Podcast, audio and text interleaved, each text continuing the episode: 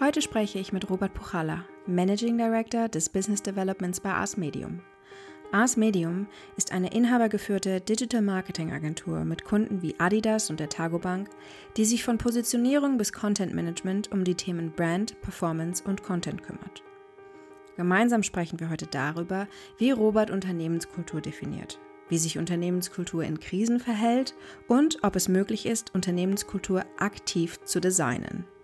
Wenn du außerdem erfahren willst, wie du als Gründer oder Gründerin die richtige Kultur für dein Unternehmen findest und etablierst, dann solltest du ganz bis zum Schluss dabei bleiben. Mein Name ist Josephine Wick und ich führe dich durch diese Folge von The Digital Helpdesk.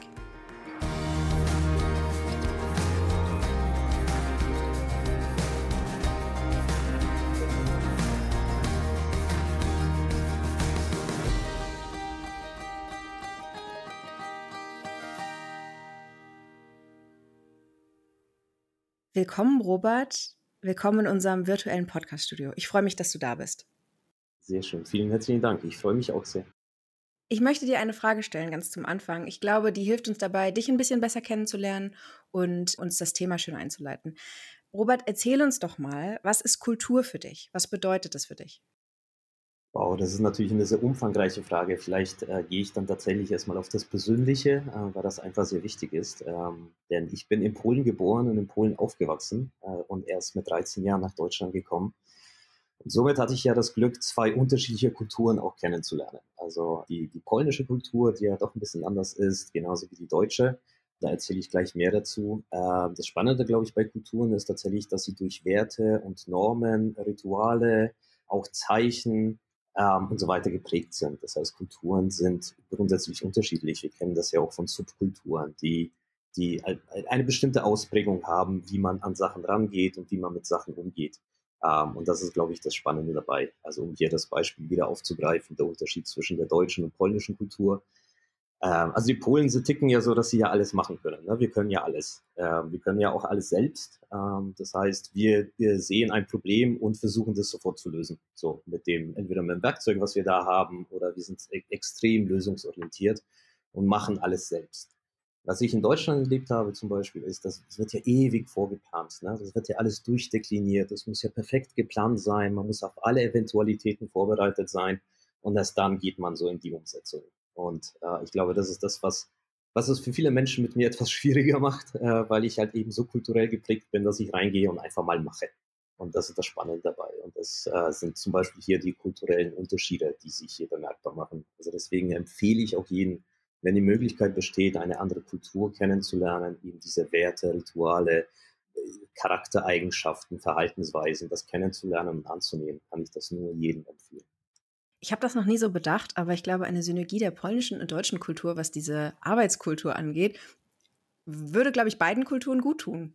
Absolut. Also da, da zehre ich ja auch davon tatsächlich, ne? ich sage, also irgendwann mal bei den, bei den Polen hört das ja irgendwann mal auf, ne? Und sie machen und machen, machen, verrennen sich dann irgendwann mal.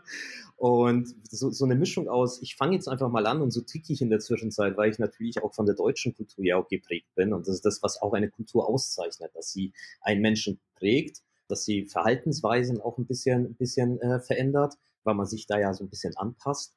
Und ähm, ich mache so einen Mix aus beiden. Ich plane natürlich auch Sachen, aber ich gehe Sachen auch erstmal an und gehe dann mittendrin in die Planung rein. Also in dieses sehr durchdachte, durchstrukturierte äh, und auch bei der Umsetzung ist natürlich eher die, die, die deutsche Kultur, äh, wenn man sie so nennen mag, natürlich extrem hilfreich. Hm. Ich, ähm, mir fällt gerade ein, dass ich da auch meine Verbindung habe. Ich habe in ähm, Frankfurt-Oder studiert und deshalb einen Großteil hm. meines Studiums in Stubice verbracht, gegenüber ah, auf schön. der polnischen Seite. Und ich habe auch meine Masterarbeit bei einem polnischen Professoren geschrieben. Und der war ähnlich drauf. Der konnte nicht verstehen, wieso ich so lange brauchte, um mein Thema zu finden und die Gliederung zu schreiben. Der hat immer gesagt, fang, fang doch an. Ich verstehe ja. gar nicht, was das Problem ist. Äh, das, mach, mach, mach einfach. Mach doch. Schreib los und dann gucken wir, was passiert. Und ich so, hä, genau. wie, aber ohne Gliederung? Da weiß ich ja gar nicht, was passiert in drei Seiten. Ähm, ja, das äh, fasst das ganz gut zusammen, das stimmt. Ja, ja nee, und, und so Tiki, wie gesagt, und, ähm, das äh, eröffnet natürlich extrem viele Möglichkeiten, aber ich zehre natürlich auch davon und ich nutze natürlich auch dieses, diese Planungssicherheit, diese Umsetzungssicherheit. Ähm, also und im Endeffekt hat mich das natürlich auch geprägt und mehr oder weniger zu dem Menschen äh, gemacht, der ich heute bin. Also so eine Mischung aus beidem sozusagen. Hm.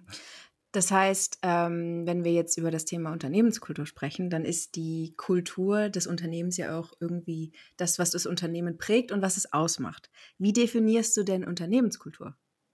Genau, also die Unternehmenskultur ähm, ist ja so ähnlich wie, wie, wie die Definition von der Kultur. Also auch da gibt es Werte und Normen, Verhaltens, äh, ja, äh, Regeln.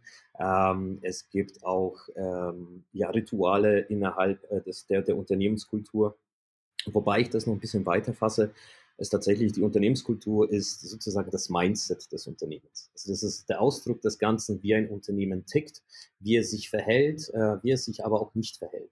Und das Ganze basiert eben vor allem auf den, auf den Markenkernwerten. Also Werte, die, die, die, die mich befähigen, innerhalb des Unternehmens bestimmte Sachen zu tun oder eben nicht zu tun. So, wie verhalte ich mich denn markenkonform? Also das sehe ich tatsächlich so, oder sehen wir tatsächlich so als das Mindset des Unternehmens, dass es eben dazu befähigt, das Unternehmen sich weiter zu, äh, dass sich Unternehmen weiterentwickeln oder eben nicht. Äh, und das ist enorm wichtig, das einfach mal zu verstehen, dass eben nur mit dem, mit dem passenden Mindset eben eine Weiterentwicklung, auch ein Wandel innerhalb des Unternehmens bis hin zu Innovationsentwicklung, dass es eben ausschlaggebend ist. Mhm. Du musst dir das so ähnlich wie bei Menschen, wie bei Menschen vorstellen, so wer ist fähig dazu, tatsächlich neue Sachen anzunehmen. Also da, da, da kommt es auf die richtige Einstellung drauf an. Also man nennt das ja so schön und das Wort fällt ja zurzeit extrem oft als Growth Mindset. Also die, wichtige Einstellung dazu. Ich kann alles schaffen. Ähm, na, wenn ich irgendwas nicht schaffe, dann liegt es nicht an mir, ich, äh, sondern an, an, vielleicht an Gegebenheiten. Aber natürlich muss ich an mir selbst arbeiten und so weiter und so fort. Das Thema Culture Design oder den Begriff, den habt ihr mitgeprägt und da arbeitet ihr aktiv dran.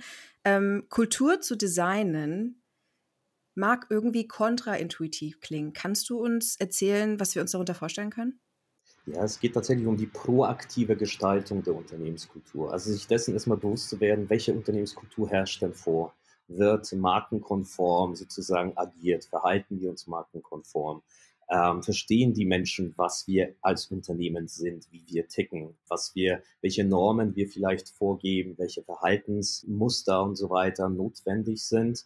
Äh, und da geht es darum, das tatsächlich proaktiv in die Hand zu nehmen. Also tatsächlich vor allem durch Kommunikation ähm, sozusagen klar, transparent aufzuzeigen, so sind wir, äh, so müssen wir auch sein. Und du, lieber Mitarbeiter und lieber Mitarbeitende, ähm, äh, hast einen Teil daran und kannst das mitprägen. Aber da geht es darum, eben bei der proaktiven äh, Unternehmenskulturgestaltung darum, diese Leitplanken zu setzen und klar aufzuzeigen, wer sind wir als Unternehmen. Und das kann man wunderbar gestalten.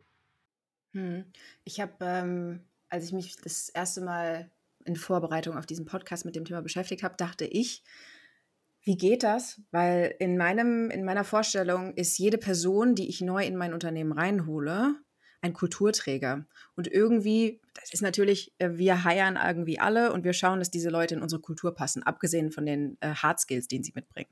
Mhm. Ähm, aber wie schaffe ich das? Also ist, ist das dann auch schon ein Punkt, wo Culture Design im Hiring stattfindet oder ist das später gesetzt, in dem Moment, wo ein Team schon besteht oder eine Unternehmenskultur schon besteht und man dann ähm, quasi versucht wieder auf die Gleise zu kommen, wenn man vorher vielleicht ein wenig der Bahn abgekommen ist? Ist das quasi ein Mittel, das man nur einsetzt, wenn man merkt, man kommt von dem Weg ab? Oder ist das etwas, was man schon unterstützend tut? Ja, das ist beides natürlich. Also die, die Unternehmenskultur befasst sich ja mit allen Facetten des Unternehmens. Ne? Also äh, man sagt ja so schön, ne? Culture Match, äh, also ne, hole ich die richtigen Mitarbeiter im Recruiting-Bereich äh, in, ins Boot. Also kann ich meine Unternehmenskultur richtig vermitteln und fühlen sich die Leute dort auch angesprochen und wohl. Also passt es zu diesem Wertesystem und diesen Erwartungen, die neue Mitarbeiterinnen und Mitarbeiter sozusagen mitbringen. Weil ansonsten reibt sich das ja auf. Ne? Also wenn die, wenn, wenn die Werte halt einfach nicht zueinander passen, dann, dann, dann funktioniert das auch nicht. Also auch die richtigen Leute in, mit ins Boot zu holen. Äh, wo sich unglaublich viele Unternehmen extrem schwer tun, ist tatsächlich die jungen Wilden sozusagen mit ins Boot zu holen. Ich bin ja Lehrbeauftragter an der TH Nürnberg äh, und habe viel mit Studenten zu tun oder Studierenden zu tun, ähm, die natürlich, wo ich so ein bisschen diese, dieses, der, dieses Mindset auch kennenlerne, ne? wo sie sagen, hey, ich will mitgestalten, ich will wissen, was der Daseinszweck, äh, ne, warum arbeite ich dann überhaupt den ganzen Tag? So, was kann ich in der Welt bewirken? Bewirkt meine Arbeit überhaupt irgendwas? Welche offene Kultur ist denn da innerhalb des Unternehmens? Ja? Welche Möglichkeiten habe ich denn da? Und das trifft dann in vielen Unternehmen zum Beispiel auf ganz alte 70er, 80er Jahre Strukturen, klare Hierarchien, kaum Mitwirkungsmöglichkeiten und so weiter. Und, äh, und ab da fängt natürlich an, die Unternehmenskultur so ein bisschen weh zu tun, wenn es einfach nicht richtig ausgerichtet ist oder wenn es nicht proaktiv gestaltet wird. Ne? Weil dann schaffe ich es halt einfach nicht, ähm, junge, fähige Menschen mit zu integrieren, und zwar so zu integrieren, dass sie idealerweise auch langfristig in, äh, im, im Unternehmen bleiben. Und auf der anderen Seite, ne, aufgrund der ganzen Veränderungen, die da draußen passieren, und das haben viele Unternehmen einfach verschlafen, also viele Unternehmen haben ja so getan, als ob sich da draußen nichts verändern würde. Ne? Da kommt die Digitalisierung, da kommt dieser, die, der, der, die Globalisierung da natürlich mit ins Spiel, dann kommen ähm, sowas wie eben diese Erwartungen der, der, der jungen Wilden, die da jetzt nachkommen, ähm, wo die Unternehmen vor vielen Herausforderungen dann tatsächlich stehen. Das heißt, sie müssen den Wandel intern angehen, ja, unter dem Digitalisierungsaspekt. Und sie müssen schauen, dass sie bestehende Leute halten und diese mitentwickeln auf diesem Weg. Und auf der anderen Seite natürlich neue Leute mit ins Boot holen. Und da ist die Unternehmenskultur einfach ausschlaggebend. Also schaffe ich es, einen Raum innerhalb des Unternehmens, also so einen geistigen Raum zu kreieren, in dem die Mitarbeiter auf einmal befähigt werden, sich weiterzuentwickeln, neue Ideen mit reinzubringen, tatsächlich mitzugestalten. Da tun sich extrem viele Unternehmen so aus diesen alten Strukturen ähm, eben herauszuwachsen und neue Strukturen, Prozesse und Möglichkeiten eben zu definieren und diese auch umzusetzen. Mhm. Die digitale Transformation jetzt beispielsweise, und jetzt mal in ähm, ganz spitz gesehen in diesen Zeiten aktuell, die führt ja dazu, dass sich der Alltag, der ja so eine Kultur auch prägt, total verändert. Ist dann diese digitale Transformation auch eine Art von Culture Change, aber irgendwie eine forcierter? Oder in dem Fall in dieser Krise? Ja, definitiv. Also meine, die Krise hat ja vor allem aufgezeigt, wo es bei dem Thema Digitalisierung bei vielen Unternehmen fehlt. Also viele haben das ja ausgerufen, so go digital, wir werden jetzt digital. Und durch die Krise, die jetzt, äh, die wir jetzt äh, im, im, zweiten Jahr sozusagen mit uns schleppen, hat sich vieles offenbart, wo es bei vielen Unternehmen davor nicht ging. Ne? Sie sagten, das geht halt einfach nicht. Und diese digitale Transformation ist aber ein, ein, ein, ein Muss. Also ich muss schauen, wie ich sozusagen zukunftsfähig äh, äh, bleibe, beziehungsweise teilweise auch werde. Und das geht nur mit diesem Thema Digitalisierung. Und das, das Spannende bei dem Thema digitale Transformation ist, dass es ja eben nicht nur um die technische Transformation geht, sondern tatsächlich um die, um die Mindset-Transformation so ein bisschen. Ne? Prozesse zu hinterfragen, Strukturen zu hinterfragen, das neu aufzusetzen, schneller zu werden, die richtigen Tools zu, zu nutzen, die Menschen zu befähigen, dass sie diese Tools nutzen können und bis hin zu dem nächsten Step, wo ich sage, wie werden Innovationen oder neue Produkte und Leistungen innerhalb des Unternehmens entwickelt? Was wird, was mich dann wieder zukunftsfähig macht? Wobei ich hier einhaken muss, eine Innovation, das ist eben nicht, wo ich sage, so, ich bringe jetzt neue, weiß nicht, äh, Mega-Glühbirne auf den Markt, was komplett den Markt revolutioniert. Das passiert sehr selten.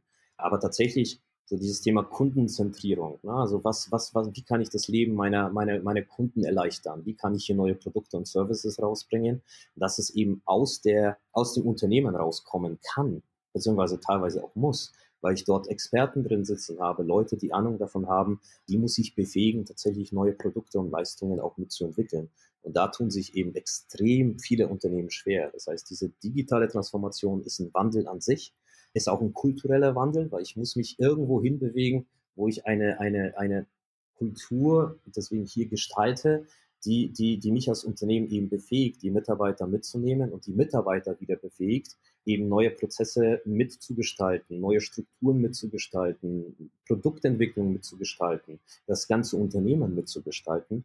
Ähm, und das ist halt eben das Spannende dabei. Wie gehe ich sicher, dass ich alle mitnehme? Nein, also das ist, das ist kaum, kaum möglich. Ähm, das liegt in der Natur des Menschen. Das liegt einfach äh, daran, dass, dass, dass, dass manche Menschen da einfach entweder zufrieden äh, sind und einfach sagen, hey, ich wollte bis jetzt das, was ich gemacht habe, ist wunderbar und, und ich will mich da auch nicht verändern und ich sehe das nicht ein, dass, äh, dass ich mich da verändere. Ähm, es gibt auch, auch Menschen, die, die, die du nicht mitnehmen kannst, weil sie einfach aufgegeben haben. Äh, das ist tatsächlich so. Wir sagen, hey, lass mich doch mit dem ganzen ähm, Ding in Ruhe, ich will einfach nur vor mich hinarbeiten, 9 to 5, ich will nicht mitgestalten. Ähm, da ist halt eben die Frage, wie man, wie man mit solchen, mit solchen Menschen auch umgeht. Und auch die äh, innerhalb des Unternehmens mit zu integrieren, ist enorm wichtig. Denn genau solche Menschen braucht es ja auch. Ja. Ja, die haben natürlich auch ihre Berechtigung. Und, ähm, Absolut. Ja. Willst du mal ein bisschen aus dem Nähkästchen plaudern, äh, ohne Namen zu nennen? Äh, wie sieht das aus, wenn ihr als Agentur ähm, andere Unternehmen im Culture Change oder Culture Design begleitet? Mhm. Also das, das, das A und O ist natürlich die Bereitschaft und das Commitment dazu. Also tatsächlich äh, zu sagen, ja, ich weiß, wir müssen uns verändern, wir müssen das angehen. Ich will eine, eine, eine Unternehmenskultur äh, im Unternehmen, die uns zukunftsfähig macht. Das basiert natürlich auf, auf, auf dem Top-Management oder Unternehmensebene und auch das Commitment dazu, diesen Weg mitzugehen. Ne? Also was sehr oft passiert, ist, dass Unternehmen sagen, hey, nee, wir, ich bin mir schon klar, wir müssen uns verändern und komm, machen wir einfach mal, ohne tatsächlich auch wirklich komplett dahinter zu stehen. Wenn sie dann merken, vor allem auf Top- und Mid-Management-Ebene, boah, dann müsste ich mich hier auch verändern. Ich müsste meine, meine Gewohnheiten, meine Arbeitsprozesse, meine Denkmuster und so weiter neu aufsetzen. Ich müsste auch neu mit dazulernen. Ab da wird's halt spannend. Das ist das Erste, was du brauchst. Das zweite ist tatsächlich auf welche Basis ähm, fundiert diese Unternehmenskultur? Also gibt es da Werte, also Unternehmensstrategie ist, ist extrem wichtig. So, was, was planen wir in so den nächsten fünf Jahren? Vision, Mission ist extrem wichtig. Zu sagen, so, was, was, was, was, das ist das Ziel, die Daseinsberechtigung unseres Unternehmens. Warum tun wir das, was wir tun? Die Werte, also die Markenwerte beziehungsweise die Unternehmenswerte, so nach was handeln wir, wie verhalten wir uns, wie gehen wir miteinander um, ähm, das gilt es alles erstmal zu analysieren und zu schauen, so ist da grundsätzlich eine Basis da, mit der wir arbeiten können, weil danach richtet sich natürlich die Unternehmenskultur aus. Und äh, was sehr oft passiert, ist dieser, dieser Gap zwischen, naja, der gewünschten Unternehmenskultur und der tatsächlichen Unternehmenskultur. Ja, was wir sehr oft erleben, also wenn wir mit, mit dem Top-Mid-Management sprechen, ja, nein, wir sind super innovativ und hier Open Spaces und alles wunderbar.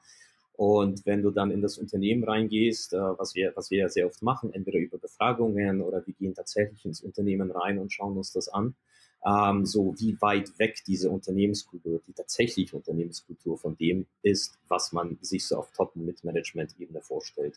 Äh, da hat man halt meistens keine Ahnung von. Und diesen Gap erstmal aufzuzeigen, zu sagen, so das ist das, wie, wie ihr euch seht und das ist das, wie es tatsächlich ist. Also wir hatten das tatsächlich bei einem mittelständischen Unternehmen, das dann zu einer mehr oder weniger Aktiengesellschaft wurde durch den Aufkauf von einer, von einer ausländischen Firma wo das Top-Management, also Manager, die eingesetzt worden sind, das heißt, die Familie hat das Unternehmen verlassen, davor Familien geführt, sehr familiär, sehr eng. Ähm, so, jetzt das Top-Management sitzt da und sagen, so und so sehen wir uns, innovativ und hier am Puls der Zeit und mega zukunftsfähig. Und dann sind wir in das Unternehmen reingegangen. Äh, wir haben das unter dem Aspekt der Unternehmensführung mehr oder weniger, also mehr oder weniger Besichtigung der, der Werke verpackt und was wir dort erlebt haben, ist eine absolute Angstkultur. Also Menschen, Mitarbeiter, die, die, die Angst davor haben, wo die Reise hingehen soll, was das jetzt alles für sie bedeutet, dass sie keine Transparenz und keine Nähe zum Management haben. Also eher in so eine Schockstarre, äh, als in dem, was sich so das Top-Management vorgestellt hat. Und dessen muss ich mir bewusst werden. Das heißt, erstmal so an der Basis arbeiten und zu sagen, so habe ich alles da, um eine, um eine Unternehmenskultur sozusagen zu gestalten und zweitens hab, sind die Mitarbeiter befähigt, da auch mitzumachen. Ähm, das ist so die, die, die Basis, mit der wir loslegen. Und dann geht es tatsächlich darum, äh, einerseits um die transparente Kommunikation, also klipp und klare Kommunikation an alle Mitarbeitende, zu sagen, so, wo geht die Reise hin, was wollen wir mit, mitbewegen und dann als zweites tatsächlich Schulung vom Top- und Mitmanagement. Weil das sind sozusagen meine Multiplikatoren, das sind diejenigen, die das vorleben müssen wo die Reise hingeht. Ja, und das bedeutet halt viel mit Menschen äh, zu arbeiten. Das schaffen wir über Workshops. Wir haben eine digitale Plattform dazu, so auf eine Gamification-Basis. Wir haben Umfragemöglichkeiten. Äh, das nennt sich Sexy Culture Experience Index, äh, wo wir immer wieder so prüfen, kommt, was kommt zurück, hat sich irgendwas verändert. Wir prüfen die Kommunikationsmöglichkeiten, die es innerhalb des Unternehmens gibt, weil ähm, am Ende des Tages kommt es, und das sagen wir immer wieder, auf die Kommunikation drauf an. Bin ich transparent, sage ich klipp und klar, wo die Reise hingehen soll, zeige ich auch dazu auf, was alles verändert wird, was wir alles angehen wollen. Auch in der Kommunikation zum Beispiel Fehler einzugestehen. Hey, haben wir ausprobiert, hat nicht funktioniert, haben wir aber da das und das und das daraus gelernt. Und wenn wir das angehen, dann starten wir meistens mit einem kleinen Pilotprojekt. Also einfach nur um ein Gefühl dafür zu bekommen. Ne? Entweder mit einer, mit einem neuen Produkt, das, das gelauncht werden soll, oder zum Beispiel im Bereich HR kannst du wunderbar damit arbeiten. Also irgendein Pilotprojekt, das wir einfach anders machen, um, um, um diese Unternehmenskultur zum Leben zu wecken, wo wir eben in die Kommunikation reingehen und dann skalieren auf das ganze Unternehmen. Mit welchen Leuten des Unternehmens sitzt ihr denn dann an einem Tisch und an der Kultur zu arbeiten? Sitzt ihr da nur mit Top- und Mitmanagement oder sind irgendwie alle vertreten? Also das äh, müssen am Ende des Tages alle vertreten sein. Also am Anfang machst du das natürlich das Commitment. Das Commitment brauchen wir klipp und klar vom Top- und Mitmanagement. Aber wir sitzen auch mit Mitarbeitenden des Unternehmens ja auch zusammen. Auch die, ähm, vor allem über zum Beispiel über diese Gamification-Plattform, haben sie die Möglichkeit, eben an der Unternehmenskultur zu arbeiten, ihre Vorschläge mit reinzubringen. Es ist wichtig, eben, dass alle daran mitarbeiten. Das bringt ja nichts, wenn es wieder so top-down passiert, was immer wieder passiert. So, das ist jetzt die Ausrichtung unserer neuen Unternehmenskultur. Hier habt ihr eine 200-seitige PowerPoint-Präsentation, lest es euch durch und dann macht mal. Das funktioniert nicht. Eine so, Kultur heißt, gelebt. Eben. Ja, ja, das wird halt, ja genau, lebt jetzt einfach. Ne? Es wird halt nicht gelebt. Deswegen, wenn sowas entwickelt wird, arbeiten wir als erstes natürlich mit, vor allem mit dem Mitmanagement. Die sitzen ja in so einer Sandwich-Position. Ne? Die kriegen von oben Druck. Top-Management ist ja bereit. Ja, wir müssen den Wandel angehen. Wir müssen uns hier verändern. Von unten kommt Druck natürlich von allen Mitarbeitern und Mitarbeitern, die dann sagen, hey, ich will, da muss ich irgendwas verändern, komm schon, äh, mach was. Und die in der Mitte sind meistens so, Mitmanagement sind meistens so Leute, die sich hochgearbeitet haben, ne? die einfach gerne so das bewahren, was sie sich erarbeitet haben. Hm. Die teilweise Angst davor haben, neue Sachen auszuprobieren, sagen, okay, was verändert sich da alles, was bedeutet das für meine Position, was bedeutet das für mein Leben. Ähm, das sind diejenigen, mit denen wir am stärksten arbeiten müssen, weil die müssen das dann vorleben. Wenn sie es nicht vorleben, dann kann ich den Mitarbeiterinnen und Mitarbeitern so viel erzählen, so ihr müsst es jetzt machen, da braucht bloß das Gegenargument kommen, zu sagen, ja, aber mein Chef macht das ja nicht, warum sollte ich das machen? Ja, das stimmt. Das, das ist das A und O. Und du erlebst, also um noch einen Punkt aufzugreifen, was wir in Unternehmen uns sehr oft anschauen, sind so Alltagssituationen. Schau doch einfach mal in die Mensa, wie so die Verteilung äh, ist. Also essen die Chefs oder das Top-Management, Mitmanagement zusammen mit den Mitarbeitern oder gibt es da sogar extra abgetrennte Räume? Ja, wo nur das Top-Management da reingeht und so weiter. Ich sage, das, das was bauen wir hier eigentlich? Ja? Null, Intra äh, null Transparenz, äh, kein Austausch. Natürlich wird das wie so ein, wie so ein Elefanten, äh, äh Elfenbeinturm, Entschuldigung, gesehen. Also, was treiben die denn da eigentlich? Und ich habe ich hab keine Ahnung, wo die Reise hingehen soll. Das sind so Indikatoren, die dann aufzeigen, so wie tickt denn das Unternehmen eigentlich? Hierarchien. Wie flach, Voll. wie hoch. Ja. Ja, genau. Dieses, diese You can't sit with us Kultur. Du hast in diesem Meeting nichts zu suchen. An diesem Tisch darfst du nicht sitzen oder dich zumindest nicht wohlfühlen. Richtig. Und äh, da kommt es vor allem auf dieses Thema Empathie drauf an. Ne? Also, dass ich mein, mein Gegenüber dann auch verstehe oder zumindest versuche zu verstehen. Und das gilt in beiden Seiten. Ne? Was wir sehr oft erleben, ist, dass Mitarbeitende tatsächlich sagen, ja, aber mein Chef, der, der ist überhaupt nicht empathisch und der hat doch keine Ahnung und so weiter, wo ich dann sofort die Gegenfrage stelle, versetzt du dich in ihre oder seine Lage? So, schon mal drüber nachgedacht, na, wie, dass es auch ein Mensch ist, der, der in Zwickmühlen steckt, der, der, der auch Lösungen irgendwie erarbeiten muss. So, wenn ihr das mal offenlegt, warum arbeitet ihr nicht gemeinsam an diesen Lösungen? Also diese Bereitschaft, eher in Teams zu denken, anstatt ich, ich, ich, diesen Egoismus mal rauszulassen. Ja, ich glaube, ähm, ich habe das mal in einem Artikel gelesen, in dem du interviewt wurdest. Du sagst, es gibt keine richtige Unternehmenskultur, nicht die eine. Ja. Richtig? Richtig. Also es gibt nicht die eine, so wie so, ein, wie so eine Blaupause, so, die funktioniert überall. Ja. Aber es gibt mit Sicherheit Attribute, in die Unternehmenskulturen haben können, die sie vielleicht krisenfester machen. Und ich finde, ich, ich spiele gerade viel mit diesen Gedanken, was muss ein Unternehmen haben oder sein, eine Kultur darstellen, dass sie so eine Pandemie, wie wir sie jetzt gerade erleben, besser abfangen. Mhm. Also da bin ich tatsächlich wieder bei diesem, bei diesem, äh, bei diesem Begriff Growth Mindset.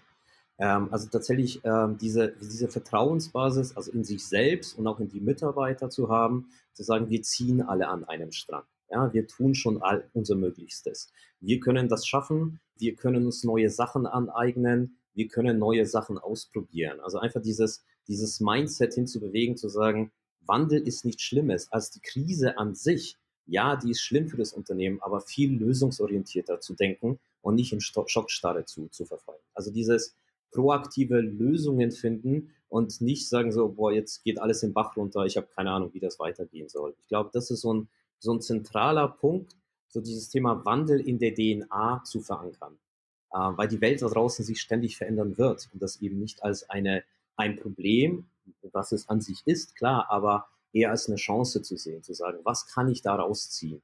Und das ist so was, was, was, was jede Unternehmenskultur mit sich tragen muss, ähm, tatsächlich zu, in die Zukunft zu denken und zu sagen, was, also mit dem Wandel an sich umzugehen und das in die, in die DNA mit zu verankern. Das ist das A und O und eben nicht zu sagen, wenn sich irgendwas verändert, dann, dann geht alles den Bach runter.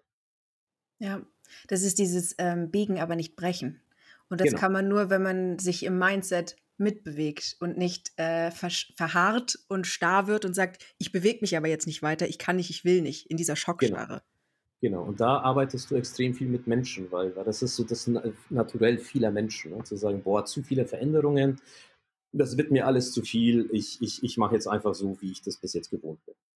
Ne? Also, mhm. Also tatsächlich nicht diese Bereitschaft zu haben, zu sagen, Lösungen, ähm, da sprechen wir halt natürlich viel über das Thema Kreativität, also im Kopf äh, Lösungen durchzuspielen, aber auch innerhalb des Unternehmens befähigt zu sein, diese Lösungen auch vorzuschlagen und auch diese auch angenommen werden. Äh, zu sagen, okay, wir, wir evaluieren oder schauen uns einfach mal ein paar Ideen an, wie wir das lösen können, und zwar gemeinsam. Und das ist nicht nur Aufgabe des Top-Management zu entscheiden, das machen wir so, das machen wir nicht so, sondern gemeinsam mit den Mitarbeitern an diesen Lösungen zu arbeiten.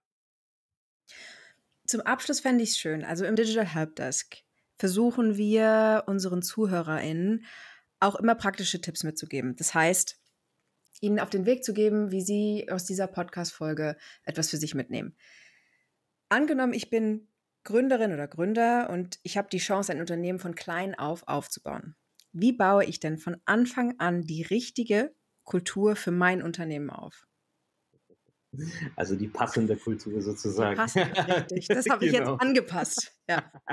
nee, sehr schön. Ähm, ja, also ähm, als Startup oder als, als Gründer ist es noch verglichen zu dem, was, was, was viele Unternehmen haben, wirklich einfacher, als wenn ich, wenn ich versuche, die bestehende Unternehmenskultur zu analysieren, um die irgendwo hinzubewegen. Weil das ist, das ist träge. Aber das, was ich, was ich, was ich in, in, innerhalb des Podcasts gesagt habe, also sich klare, klare Werte oder Leitplanken zu definieren. Wer sind wir und wer sind wir nicht? Wie agieren wir? Ne? Vision, Mission, so, wo soll die Reise hingehen? Warum tue ich das alles, was ich tue? Das ist so als Startup relativ einfach zu definieren. Ähm, na, weil ich habe aus einem bestimmten Grund gegründet, weil ich einfach sage, ich will in der Welt irgendwas verändern. Ich weiß, ähm, dass es anders geht und deswegen mache ich das. Ja, das wirklich zu definieren und auf Papier zu bringen und sobald neue Mitarbeiter äh, dazukommen, das gemeinsam mit ihnen zu, zu, zu, also noch tiefer zu definieren und das zu verankern. Und je größer das Unternehmen wird, tatsächlich so ein Onboarding-System zu schaffen, dass man merkt, dass sie verstehen die Werte, sie stehen hinter den Werten, sie teilen die Vision mit.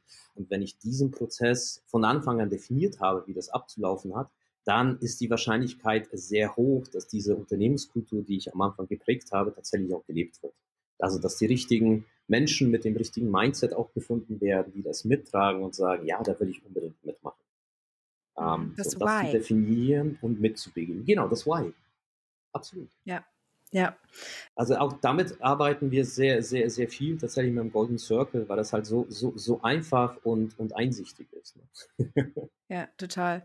Das muss ich auch sagen, das war einer der Gründe, warum ich äh, zu glücklicherweise zu HubSpot gekommen bin, weil diese Company, ähm, ich glaube, das könnte man einfach mal googeln, HubSpot Culture Code ich mhm. habe, glaube ich, noch nie ein Unternehmen gesehen, was sich so mit seiner Kultur beschäftigt und alles, was wir machen, versuchen wir ähm, im Hinblick darauf zu tun, weil diese Kultur, die leben wir im Unternehmen, aber auch gleichzeitig für unsere Kunden, weil die so nah beieinander liegt, lässt sich das so einfach leben. Ähm, und das ist ganz wichtig, dass man da was hat, was irgendwie nicht wie so ein Pamphlet, irgendwie wie so eine Bibel auf dem Tisch liegt. Da kannst du ab und zu mal reingehen und drin blättern, sondern das ist zugänglich für alle. Das ist verstehbar, greifbar, umsetzbar und nicht so ähm, hochtrabend, sondern irgendwie hands-on, greifbar. Und ja, die Mission ist ganz klar. Wir arbeiten alle auf, äh, an einem Ziel und das ist wichtig. Das macht es viel einfacher. Und du musst es vor allem aufgreifen. Ne? Also was wir sehr oft machen, ist tatsächlich, dass wir die Werte, die wir, die wir definiert haben, immer wieder in Gesprächen verwenden. Schau mal, das ist so und so, das ist nicht wertekonform oder wunderbar auf diesen Wert eingezahlt, weil dann merkt man einfach, dass es vorgelebt wird. Das ist, ist, deswegen ist es so wichtig, das äh, einmal zu definieren und zu verinnerlichen. äh, und auch den Leuten klarzumachen, das ist wertekonform, das ist nicht wertekonform, sodass sie auch dazu lernen können zu sagen, okay, jetzt, jetzt verstehe ich so langsam, wie das Unternehmen tickt. Wenn du es von Anfang an ähm, eben so vorlebst, dann ist die Wahrscheinlichkeit einfach extrem hoch, dass es halt eben matcht und dass es dann auch weitergelebt mhm. Schönes Schlusswort, Robert. Vielen lieben Dank, dass du heute bei uns warst. Und Sehr gerne. Ich wünsche dir noch einen wunderschönen Tag. Wünsche ich dir auch. Vielen herzlichen Dank. Hat super Spaß gemacht. Wir auch. Sehr schön. Mach's gut. Du auch. Tschüss.